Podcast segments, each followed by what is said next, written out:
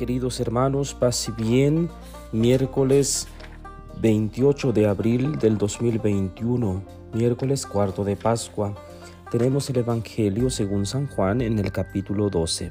Dice así, En aquel tiempo exclamó Jesús con fuerte voz, El que cree en mí no cree en mí, sino en aquel que me ha enviado. El que me ve a mí, ve a aquel que me ha enviado. Yo he venido al mundo como luz para que todo el que crea en mí no siga en las tinieblas. Si alguno oye mis palabras y no las pone en práctica, yo no lo voy a condenar, porque no he venido al mundo para condenar al mundo, sino para salvarlo. El que me rechaza y no acepta mis palabras, tiene ya quien lo condene. Las palabras que yo he hablado lo condenarán en el último día, porque yo no he hablado por mi cuenta, sino que mi Padre que me envió me ha mandado lo que tengo que decir y hablar y yo sé que su mandamiento es vida eterna. Así pues, lo que hablo lo digo como el Padre me lo ha dicho. Palabra del Señor. Gloria a ti, Señor Jesús. Bien, queridos hermanos, San Juan nos presenta un grito, una fuerte voz eh, de Jesús. Dice, el que cree en mí, no cree en mí, sino en aquel que me ha enviado.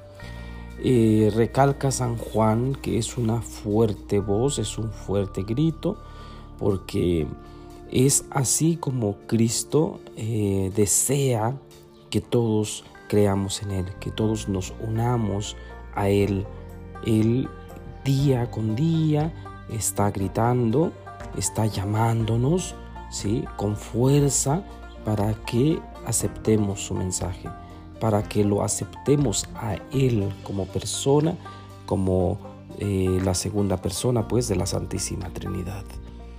Yo siempre he dicho que todos los días tenemos eh, gritos de Dios, vamos nos vamos encontrando con los gritos de Dios.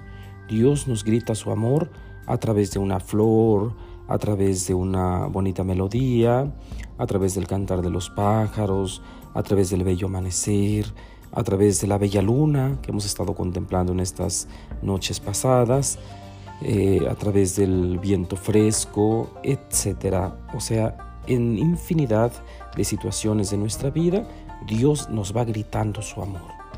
Eh, nosotros, eh, los cristianos, los seres humanos en general, a veces nos comportamos tremendamente ante este grito de amor de parte de Dios nos encerramos en nosotros mismos, nos enfrascamos en nuestros problemas y no nos damos cuenta pues de estos gritos eh, que Dios nos da para que aceptemos su persona.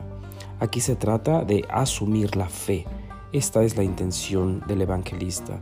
Desea que los que escuchan este mensaje asuman a Cristo como el Mesías, como el Hijo de Dios.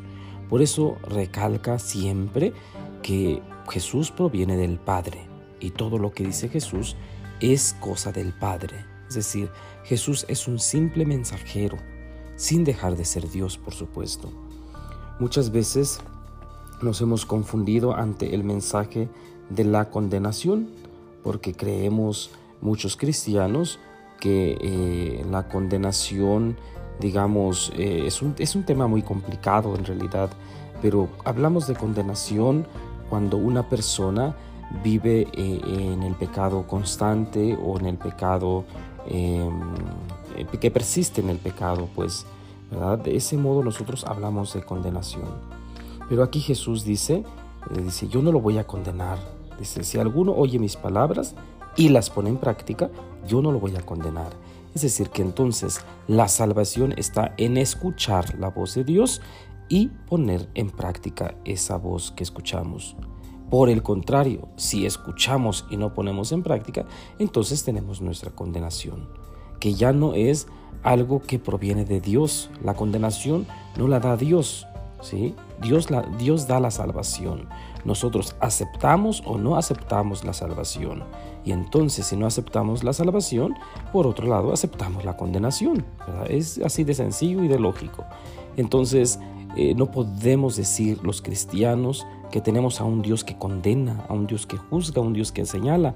Nunca, porque Dios nos grita su amor todos los días, nos quiere dar su amor todos los días, pero está en nosotros decir sí o no ante ese llamado de amor.